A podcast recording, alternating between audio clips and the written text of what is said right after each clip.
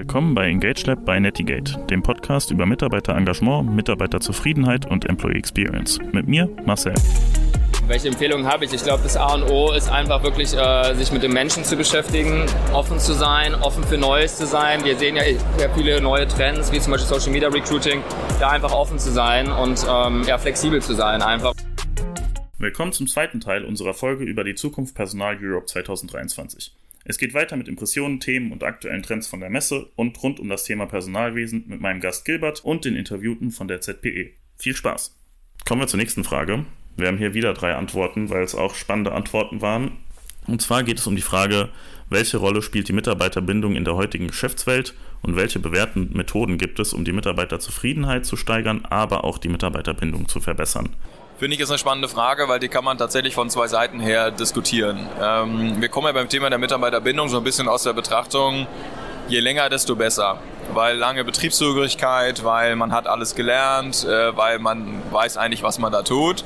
Und man muss eigentlich nur gucken, in Anführungsstrichen, dass der Mitarbeiter nicht unzufrieden wird, damit er da nicht geht. Und ich glaube, wir vielleicht stehen wir so kurz davor oder sind schon irgendwie mittendrin, dass wir auch hier in einem Perspektivwechsel äh, uns befinden, weil die Frage ist, muss denn der Mitarbeiter überhaupt möglichst lange gebunden sein? Also geht es überhaupt darum, dass er zehn plus Jahre Teil meiner Organisation ist oder geht es nicht darum, dass man jemanden hat und einsetzen kann, der, ich nenne es mal so ready to use, äh, ist, der nicht in die Stelle setzen kann, der die Kompetenz, die Skills und so weiter hat und dafür eine gewisse Zeit die Arbeit dieser Funktion auch erbringt und dann wechselt es halt. Ja? Und das Verbindung äh, mit dem Thema Vielfalt, Diversität und so weiter und auch Durchmischung äh, der eigenen Belegschaft, würde ich eher mal die Frage stellen, welches Ziel bzw. welchen Zeithorizont verfolge ich überhaupt mit dem Thema der Mitarbeiterbindung und was brauche ich auch innerhalb der Organisation an äh, Betriebszugehörigkeiten und traut man sich nicht auch mal da reinzugehen äh, und sich die Frage zu stellen, müssen die Mitarbeiter überhaupt wahnsinnig lange bei uns sein oder sind es nicht andere Dinge,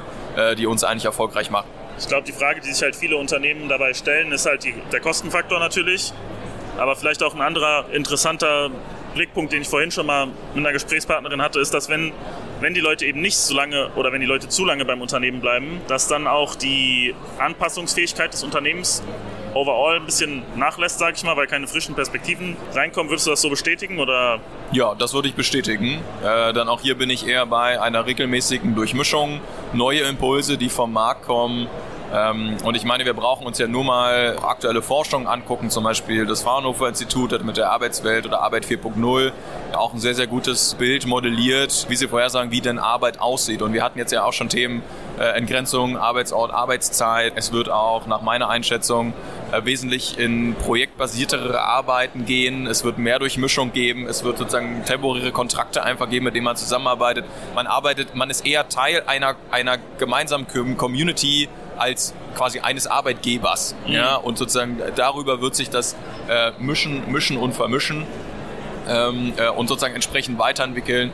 Und ich glaube auch, dass man eher überlegen sollte, wie kann man dieses neue Bild, was auf uns zukommt, für sich selber nutzbar machen und schauen, dass man zum Beispiel eher kostengünstig die, die Wechsel in Anführungsstrichen oder die temporäre Beschäftigung ermöglicht, als sich Gedanken zu machen, wie kann ich jetzt möglichst kostengünstig jemand Neues dann rekrutieren und irgendwie, irgendwie reinholen, wo ich, bei dem ich versuche, den jetzt möglichst lange zu halten, um halt die durchschnittlichen Kosten irgendwie gering zu halten, sondern eher zu überlegen, wie kann ich mein, mein, meine Kostenstruktur ausrichten auf ein System, welches einen permanenten Wandel und sozusagen Durchmischung und Wechsel der Belegschaft ermöglicht oder zulässt, über Kooperationspartner, über Systeme, die temporäre Kontrakte zum Beispiel zulässt, um das zu unterstützen.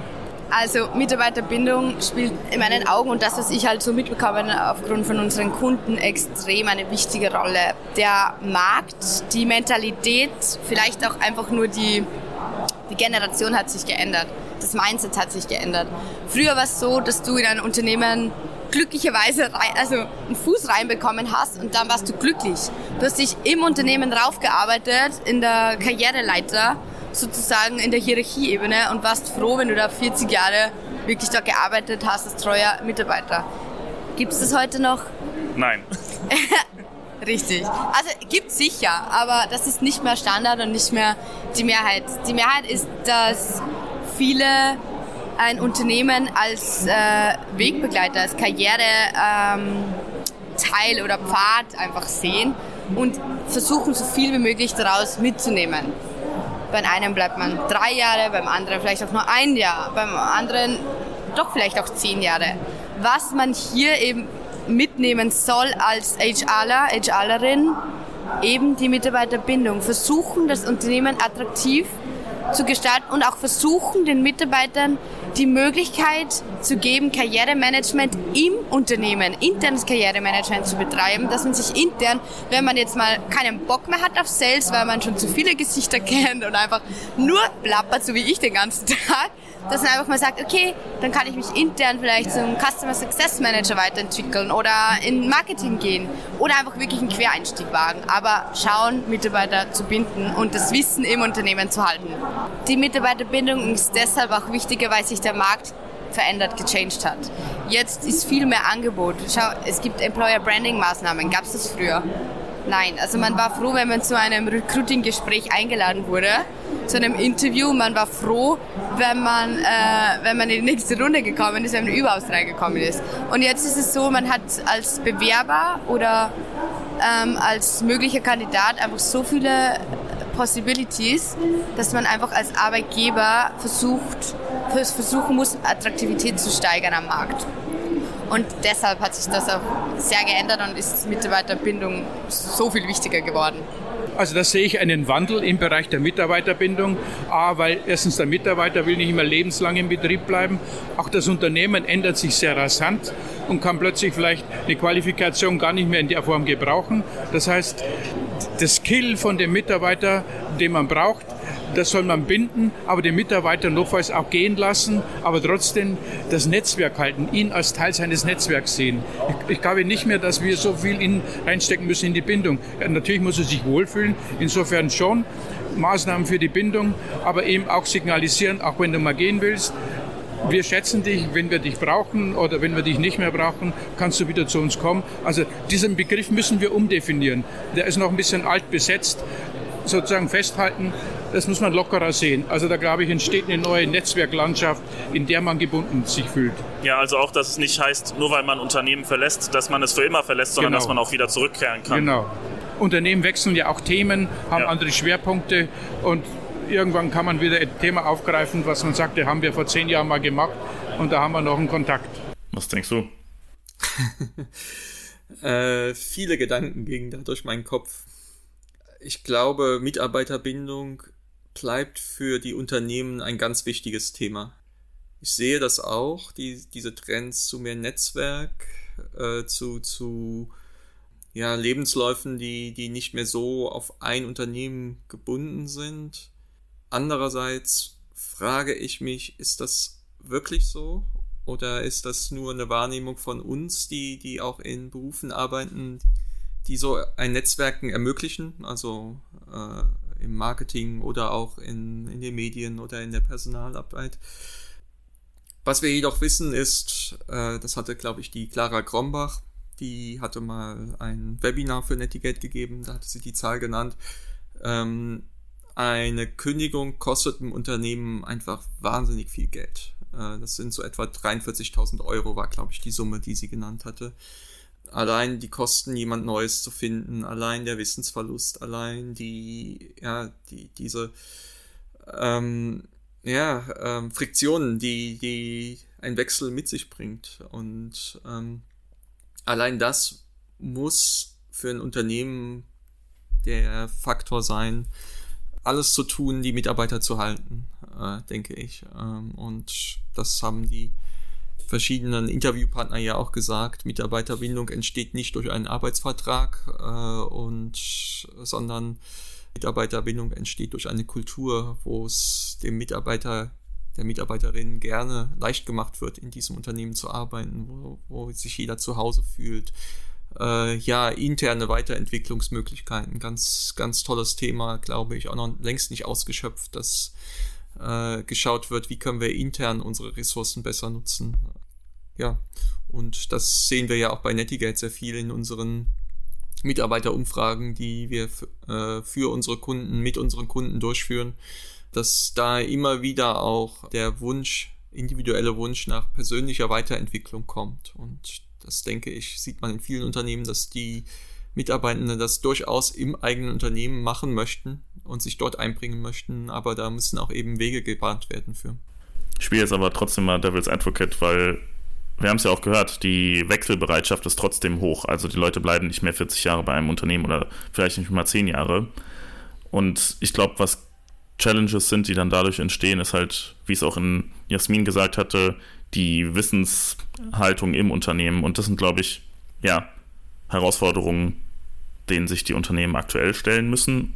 Ich glaube, das war vielleicht auch schon immer ein Thema, aber gerade mit, wir kommen gerade in unserem Bereich, also im digitalen Marketing, aber auch im MINT-Bereich immer, wird das Fachwissen immer spezifischer, es gibt immer mehr Nischen und dieses Wissen dann auch im Unternehmen zu halten, wird, glaube ich, immer wichtiger mit der, wir sind immer noch in der Phase der Technologisierung, sag ich mal. Und ja, das zum einen. Zum anderen ist es vielleicht auch echt die Frage, ob man es irgendwie schafft, halt die Kündigungen günstiger zu machen fürs Unternehmen. Vielleicht arbeitet man mehr mit Freelancern, vielleicht arbeitet man noch mehr mit Agenturen, um halt eben vielleicht gar nicht als Mitarbeiter einstellen zu müssen, sondern halt eben einfach nur auf Rechnung die Projekte zu machen oder eben projektorientierter zu arbeiten. Ja, und das ist halt dann eben die Frage, ob man das macht und ein Netzwerk aufbaut oder eben die perfekte Unternehmenskultur hat und die Mitarbeiter halt für so lange wie möglich hält, um dann die Kosten der Kündigung auf einen höheren, größeren Zeitraum, sag ich mal, umwälzen zu können. Wahrscheinlich bedingt sich das sogar einander. Also ein Unternehmen mit hoher Kultur ist offen, arbeitet in Netzwerken. Äh, anders kann ich mir das kaum vorstellen. Also und das passt ja vielleicht auch ganz gut zum Zukunft Personal Motto dieses Jahr. The Big New hieß es ja. Also, dass es nicht nur um einzelne Verbesserungen geht in der Mitarbeiterentwicklung äh, oder in der Personalarbeit, sondern the big new, um das ganze Ökosystem, äh, das voranzubringen. Da reden wir gerade auch so ein bisschen drüber. Ich meine, selbst wenn man, wenn die Leute jetzt nicht mehr so lange bleiben und das eben auf diesen Netzwerken basiert ist, eine gute Unternehmenskultur wird ja einem dann trotzdem die Leute zu einem bringen und selbst wenn sie dann nur ein Jahr bleiben oder anderthalb, aber danach findet man dann vielleicht auch schneller jemand Neues, die Recruiting-Kosten sind niedriger etc. Wahrscheinlich hast du recht und das spielt alles irgendwie schon trotzdem ineinander. Dann war noch ein anderes Thema, wo ich jetzt keine Frage zu habe, aber wo ich einen sehr interessanten Kommentar auch zu dem Thema Mitarbeiterbindung hatte, wo es um die Wertschätzung ging. Und den hören wir uns jetzt nochmal kurz an. Ja, hallo, ich bin Marc Reck von der Bonago Incentive Marketing Group. Also das Allerwichtigste für Mitarbeiterbindung ist natürlich Wertschätzung durch das Unternehmen. Also Wertschätzung durch den Vorgesetzten, Wertschätzung durch den Unternehmer. Und das ist oft das, was den Unternehmen am schwersten fällt, weil so im Tagesgeschäft wird es oft vergessen, da denkt man nicht dran. Jetzt gibt es natürlich auch äh, spannende neue Lösungen, wie hier am Stand B27 mit einem Wertschätzungstool, das einfach den Unternehmen hilft, die Werte, die sie haben, auch transparent zu machen über eine Plattformlösung und äh, die Mitarbeiter selber in die Lage versetzen, sich gegenseitig zu loben und zu belohnen. Und das ist eigentlich immer noch das Allerwichtigste und das am meisten vernachlässigste heute in Deutschland. Man sagt ja immer so schön, äh, Mitarbeiter kommen wegen einem Unternehmen und verlassen wegen den Führungskräften des Unternehmens. Und man muss den äh, Führungskräften einfach Instrumente an die Hand geben, dass sie in dem gesamten Tagesstress, den sie so haben, auch noch dran denken, immer wieder mal zu loben, zu belohnen, mal wertzuschätzen. Weil Führungskräfte an sich sind nicht per se böse, die wollen das ja, die möchten das, aber die sind halt oft zu sehr gestresst oder haben einfach nicht die Tools an der Hand. Das ist das eine Thema. Das zweite Thema ist natürlich, wenn Sie Mitarbeiter untereinander äh, bevollmächtigen, ermächtigen, sich gegenseitig zu loben und zu belohnen, dann hat es natürlich eine ganz, ganz andere Tragkraft, weil es ist doch so super schön, in einem Unternehmen zu arbeiten, wo man sich gegenseitig groß macht, also sich gegenseitig lobt, anstatt mit dem Finger aufeinander zeigt. Und das muss der richtige Mix sein. Ja, fand ich auch eine spannende, was heißt eine spannende, aber es war auf jeden Fall eine sinnvolle Ergänzung zu dem ganzen Thema, weil ich glaube, dass es wirklich ein Problem ist, dass halt Wertschätzung vor allen Dingen von oben nach unten vielleicht zu wenig gibt in vielen Unternehmen und dadurch dann eben die Mitarbeiterbindung darunter leidet. Wie halt eben dieser berühmte Satz ist, ne? man kommt wegen dem Unternehmen und geht wegen den Führungskräften. Mhm. Ja, das, das hat mich auch ähm, etwas umgehauen, muss ich sagen, in der schon erwähnten Kienbaum-Organisationsstudie. Da gab es eine Frage, äh, was ist der größte Wunsch von Arbeitnehmern an ihren CEO? Und die Antwort mit, ich gerade nochmal nach, ja, 63 Prozent, äh, also mit Abstand der größte Wunsch von Arbeitnehmer, Arbeitnehmerinnen an ihren CEO ist Wertschätzung und Verankerung der Unternehmensstrategie. Und alles andere, was monetär wäre, zum Beispiel höhere, bessere Ressourcenausstattung, höhere Budgets oder so, kam mit weitem Abstand dahinter, 20 Prozent. Und ähm, ich finde das eine ganz starke Zahl eigentlich. Es, auch das selbst in schwierigen Zeiten, es ist in der Hand der Führungskräfte, der CEOs, aber auch der äh, gesamten Führungskräfteebene, diese Wertschätzung zu leben. Und das ist ein Riesenhebel, der mich keinen Cent kostet, aber der, der das Unternehmen weit nach vorne bringt. Und ja, leichter gesagt als getan, denke ich. Ähm, das, wie, wie wir auch gehört haben, dass das passiert im Alltag in einem, in einer gesunden Feedback-Kultur. Und ich glaube, es ist gar nicht nur das Lob. Äh, wenn, wenn Unternehmen dann dazu übergehen, nur noch zu loben, dann, dann wird das auch irgendwann hohl. Äh, es ist wirklich dieses wertschätzende Feedback, dass die Leistung des Einzelnen anerkennt, vielleicht auch Verbesserungsmöglichkeiten erarbeitet, Entwicklungsmöglichkeiten. Äh, das, das, denke ich, ist die Wertschätzung, die hier gemeint ist. Ich glaube auch, was damit auch gemeint sein kann, ist auch einfach das Interesse an den Mitarbeitern, weil das halt auch zeigt, dass Wertschätzung da ist. Wenn halt das Interesse da ist, ja, an was arbeitest du gerade, was sind deine Herausforderungen etc. durch die Führungskraft, zeigt auch Wertschätzung, weil ich habe das aus einer persönlichen Perspektive auch schon bei erlebt, dass halt nie jemand nachfragt und man einfach so sein Tagesgeschäft macht, aber man sich halt ein bisschen, ja, vielleicht alleingelassen fühlt, kann man so sagen. Mhm. Ja.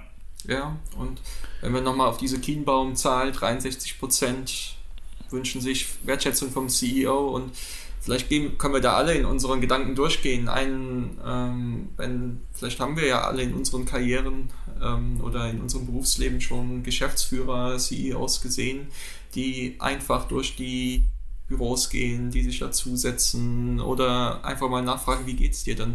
Und das waren doch auch die Menschen, die uns beeindruckt haben und wo wir Vertrauen gefasst haben äh, und die nicht nur in PowerPoint-Präsentationen durch, durch die Boards schweben.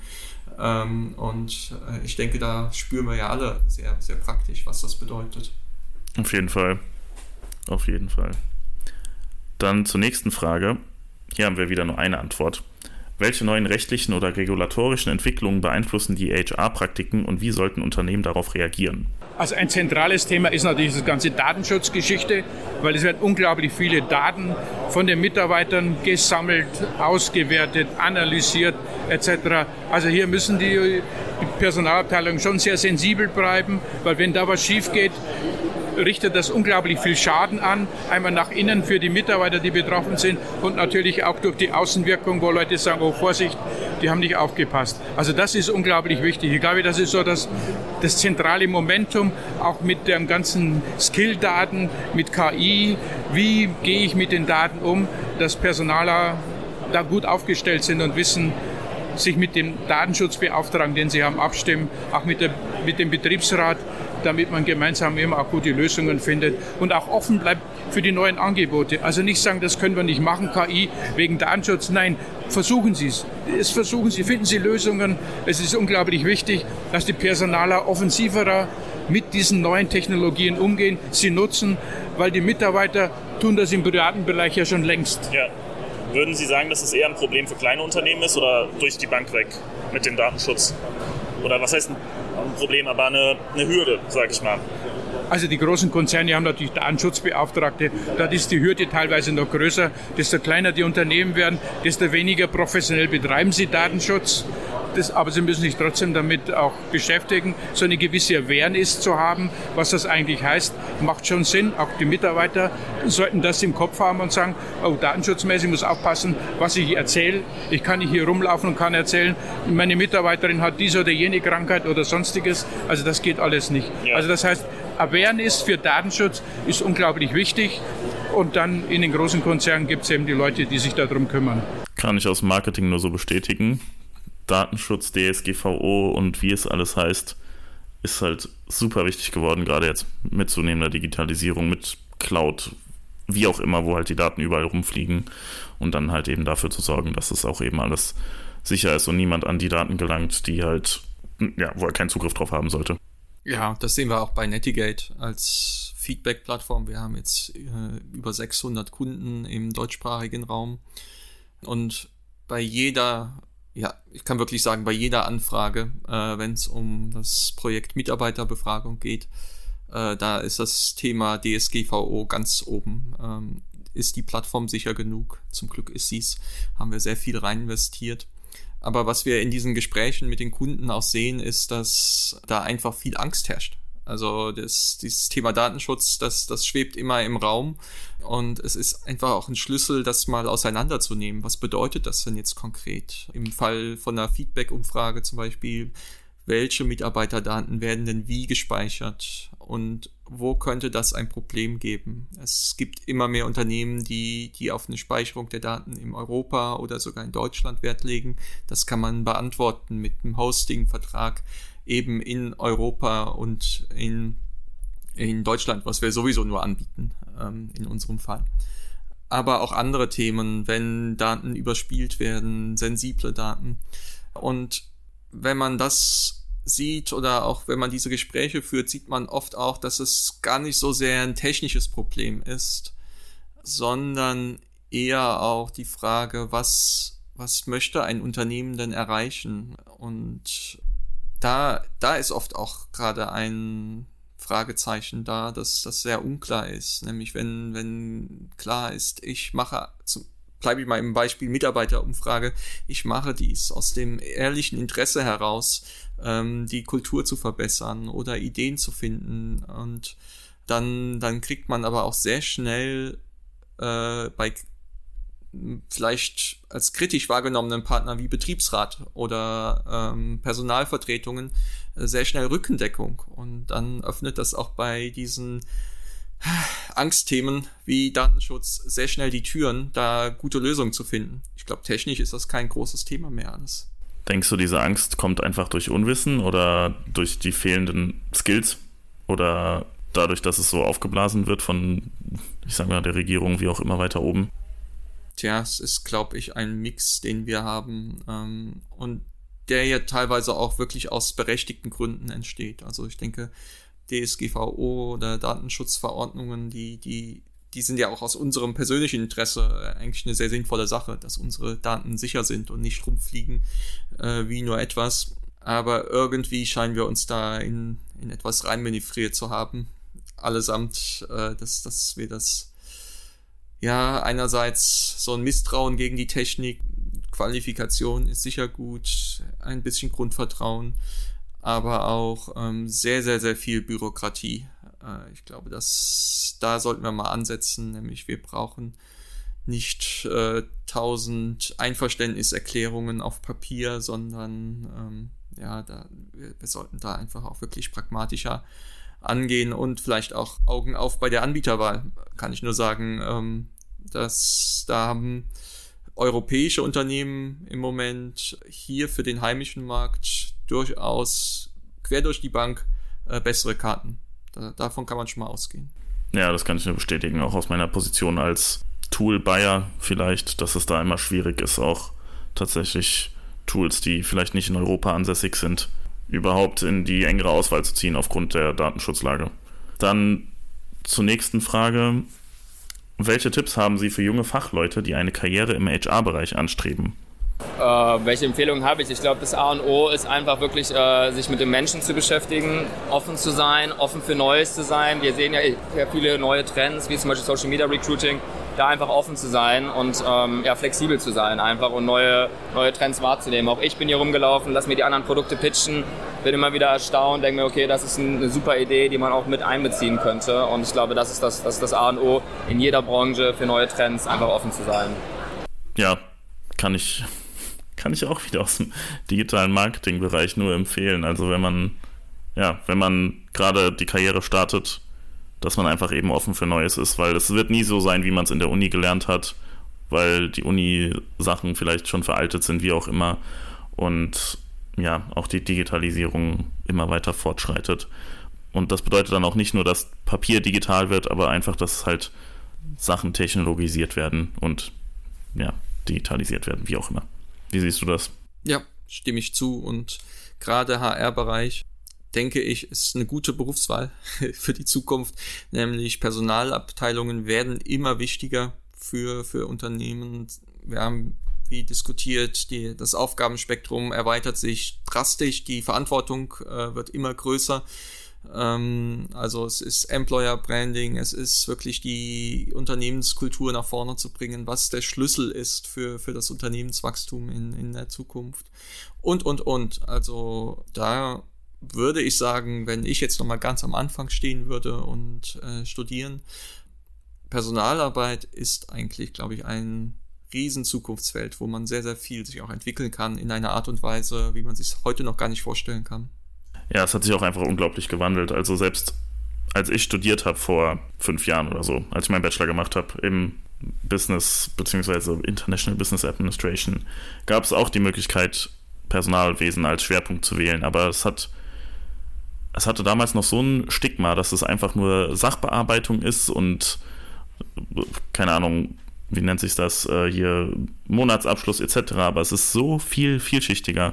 Habe ich jetzt auch gerade wieder auf der Messe gesehen und es war so spannend, auch einfach die verschiedenen Aspekte zu sehen. Und ja, für junge Fachleute, die sich für den Bereich interessieren, ich glaube auch, dass es eine sehr spannende Branche ist, ein sehr spannender Bereich, vielschichtig ist. Man hat viele Möglichkeiten, verschiedenste Skills einzubringen, weil es sich halt auch immer weiter entwickelt, sei es HR Analyst oder was auch immer es und es gibt.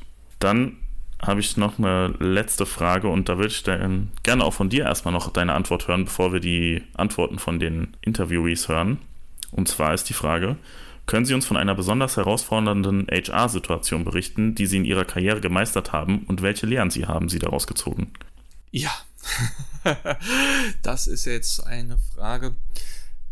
Und ich habe die Ehre, ja jetzt schon relativ lange, ich glaube über 20 Jahre im Marketing zu arbeiten. Ich freue mich auch schon relativ lange, äh, Teamleader-Funktionen gehabt zu haben. Und da kommen natürlich die eine oder andere Situation zusammen, wo es mal auch ein bisschen ähm, knistert.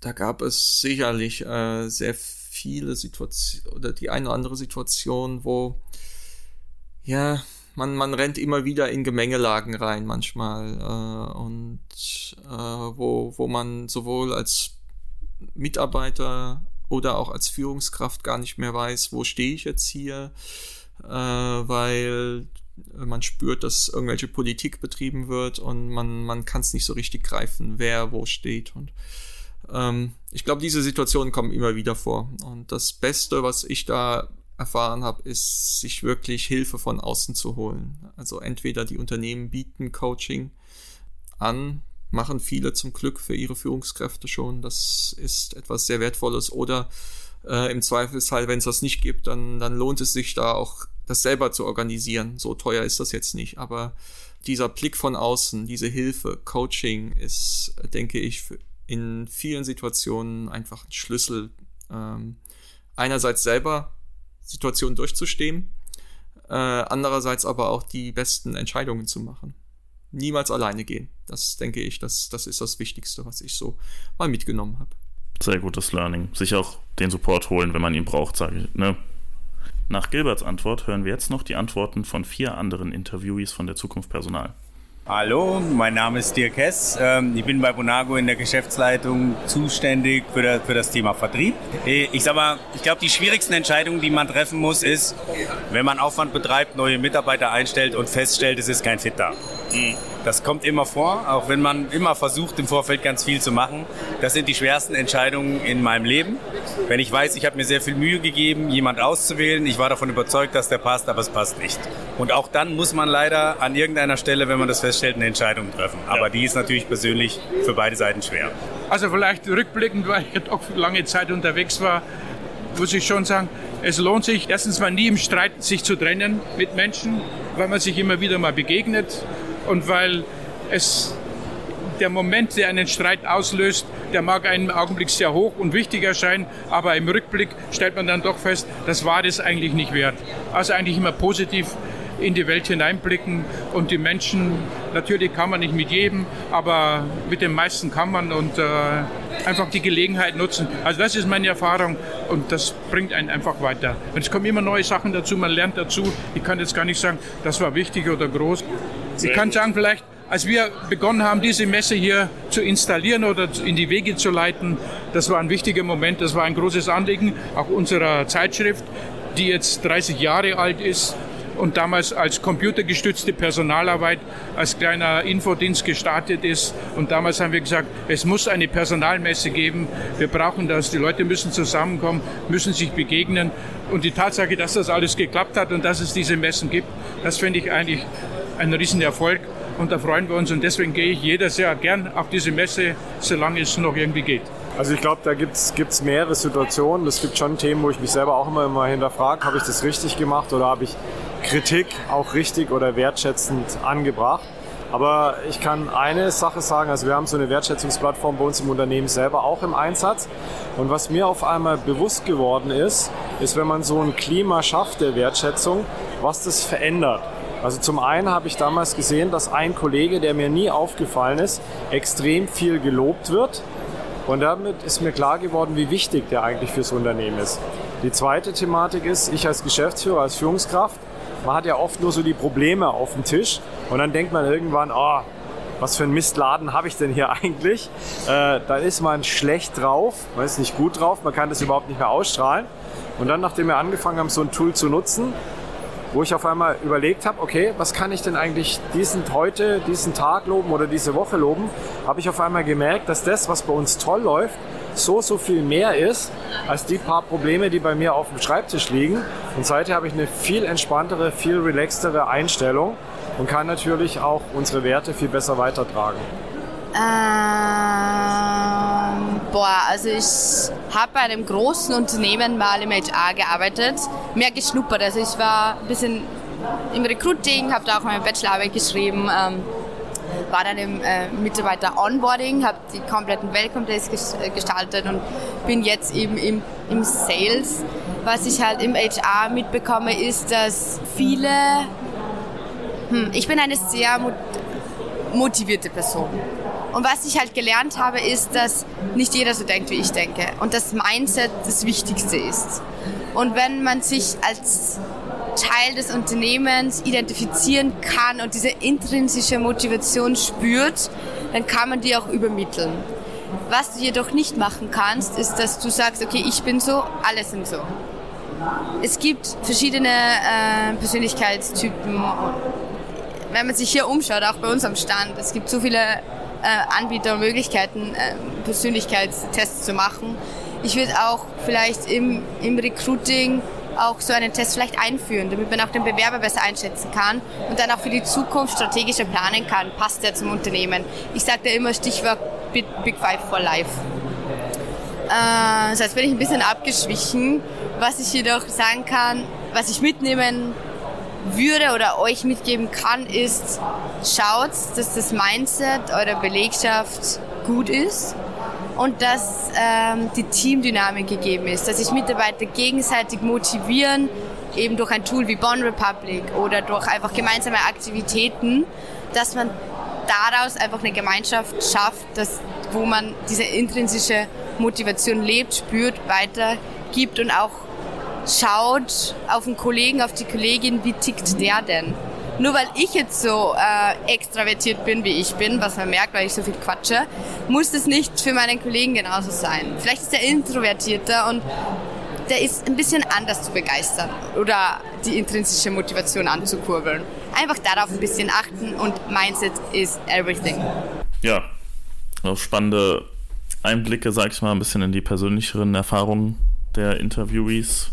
Wir hatten es jetzt ja von Kündigungen sind eine schwierige Situation, aber auch eine, halt eine Kommunikationsherausforderung, beziehungsweise nicht Kündigung, sondern halt, wenn es, ja, wenn man eben viel Zeit reingesteckt hat und dann passt es am Ende nicht und man muss die Person dann vielleicht vor der Probezeit wieder gehen lassen, bis hin zu realisieren, dass nicht jeder gleich ist, sondern dass es halt verschiedene Motivationsgrade oder Motivationen gibt und diese dann auch zu allein ist halt auch eine Herausforderung. Hast du noch irgendwas zu den Antworten zu sagen? Nein, muss auch sagen, sehr, sehr interessante Einblicke. Das ist immer sehr, sehr schön zu hören, die, die persönlichen Erfahrungen und Was mir so ein bisschen durch den Kopf gegangen ist, in vielen Fällen ging es ja auch um Erwartungen.